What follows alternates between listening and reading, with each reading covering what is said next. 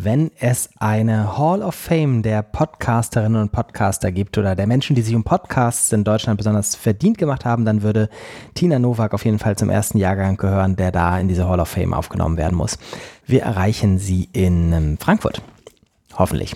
Sie hat ein Call to Action gemacht für Podcast-Themen zu einem neuen Podcast und hoffen, dass sie uns gleich erzählt, was es damit auf sich hat. Hallo, Tina Nowak, Museum für Kommunikation Frankfurt.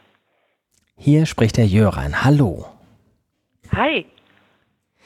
Ich habe gelesen, du startest einen neuen Podcast und ähm, das schon in wenigen Wochen, aber die Themen stehen noch nicht fest und jetzt sollen die Leute da draußen sagen, was für Themen es sein sollen, insgesamt unter dem Dach digitale Transformation. Was genau kann man sich darunter vorstellen? Naja, unter dem Dach digitale Transformation, das sagt ja schon alles. Was ist das überhaupt?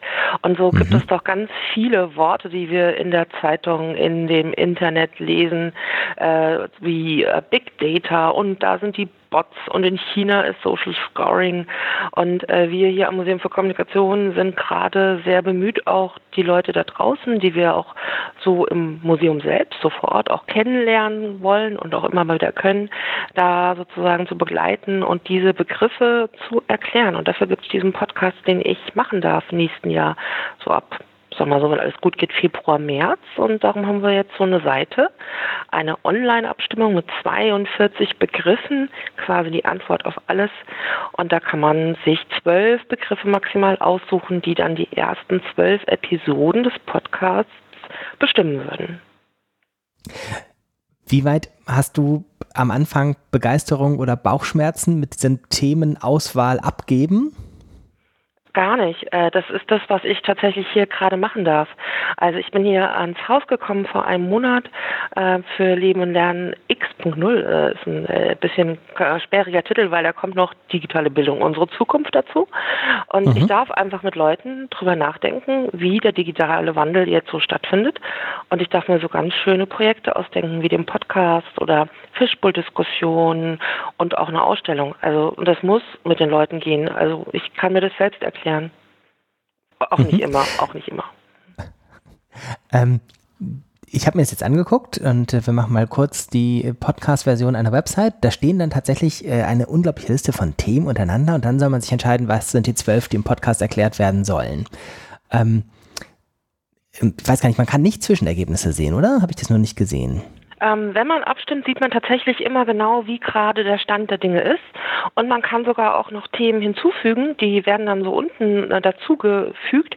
Und wenn ich sehe, dass da äh, manche Themen besonders gut abschneiden, könnte ich, äh, können wir sozusagen da auch sagen, dass die zwölfte Episode ist bei den hinzugekommenen, die von den Nutzer und Nutzerinnen kommen, auch noch eine, die wir in dieses Jahr, diese erste Staffel mit reinnehmen. Ähm, mhm. Und man sieht tatsächlich immer, was so gerade am besten läuft. Also zuletzt ist es immer, also am meisten war äh, Arbeiten 4.0 und ich glaube Machine Learning zuletzt äh, ganz oben gewotet. Äh, und ähm, man darf aber sogar bis dreimal abstimmen, wenn jemand so sein Thema ganz krass nach vorne voten möchte. Dann ist das aber über, über IP gesperrt. Mhm. Ist es so, ähm, wenn du dir auf die Zwischenergebnisse schaust, dass sozusagen ein bisschen die üblichen Verdächtigen, Arbeit 4.0 oder die Hype-Themen dran sind? Oder gibt es auch Überraschungen, wo du sagen würdest, hättest jetzt nicht gedacht, dass die Sachen oben landen?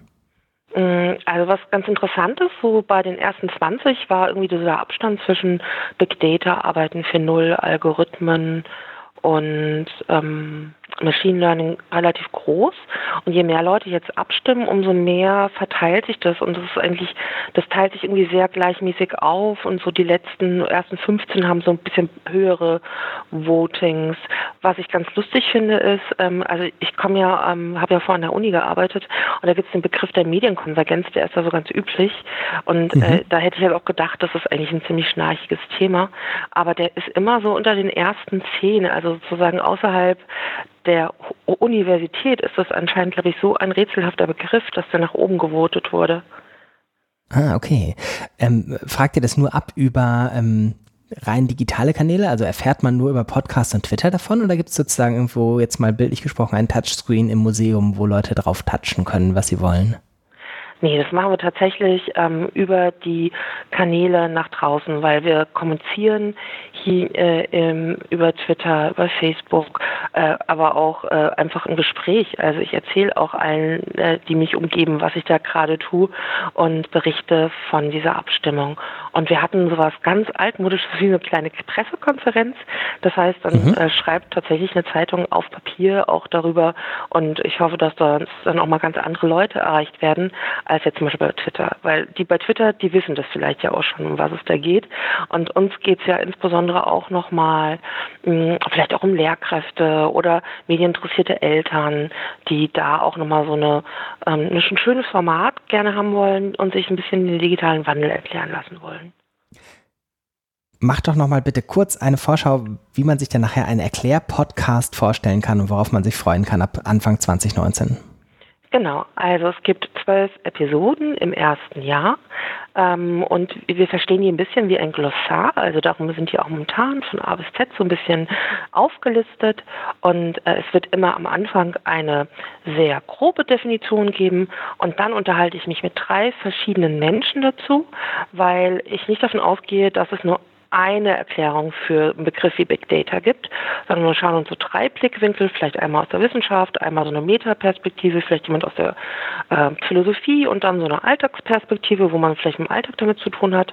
Diese Gespräche sind etwa zehn Minuten lang, also eine halbe Stunde und zum Schluss gibt es nochmal eine Zusammenfassung, wo dieser Begriff nochmal aus der Erfahrung der drei Gespräche zusammengefasst wird, damit es vielleicht ein bisschen verständlicher und kürzer auch dann so ist. Ja, also so ist das gedacht. Ich würde es hören. Konkret, man kann abstimmen. Bis wann und wo? bis zum 7. Dezember 23.59 Uhr auf der Webseite zu Leben und Lernen X.0 und zwar gibt es ein Call to Action und der Link heißt www.lebenx0.de slash Podcast minus Call minus To minus Action. Aber das kann man sich alles ein bisschen sparen. Wenn man einfach nur auf lebenx0.de geht, ist das schon das allererste, auf was man auf dieser Webseite stolpert. Und da kann man dann abstimmen. Und wir verlinken es natürlich auch zu diesem Podcast. Ganz herzlichen Dank. Gibt es irgendwas, was wir dringend noch sagen sollten? Ja, äh, wir machen super tolle, schöne äh, Diskussionsveranstaltungen zur digitalen Diskussionskultur und wir streamen die auch. Das heißt, das nächste ist am 20.11. zur Alternativen äh, zu Facebook und mit Nele Heise und Michael Seemann als MS Pro. Und äh, da kann man auf der Website auch einen Player finden und sich das auch abends anschauen, wie da diskutiert wird mit der Bürgerschaft. Auch über lebenx.0, also ja. lebenx0.t. Ganz genau. Wunderbar. Ganz, ganz herzlichen Dank dir. Alles Gute erstmal für die Veranstaltung und den Stream, dann für die Abstimmung bis zum 7. Dezember und dann kommt ja eigentlich erst die richtige Arbeit mit den Podcasts.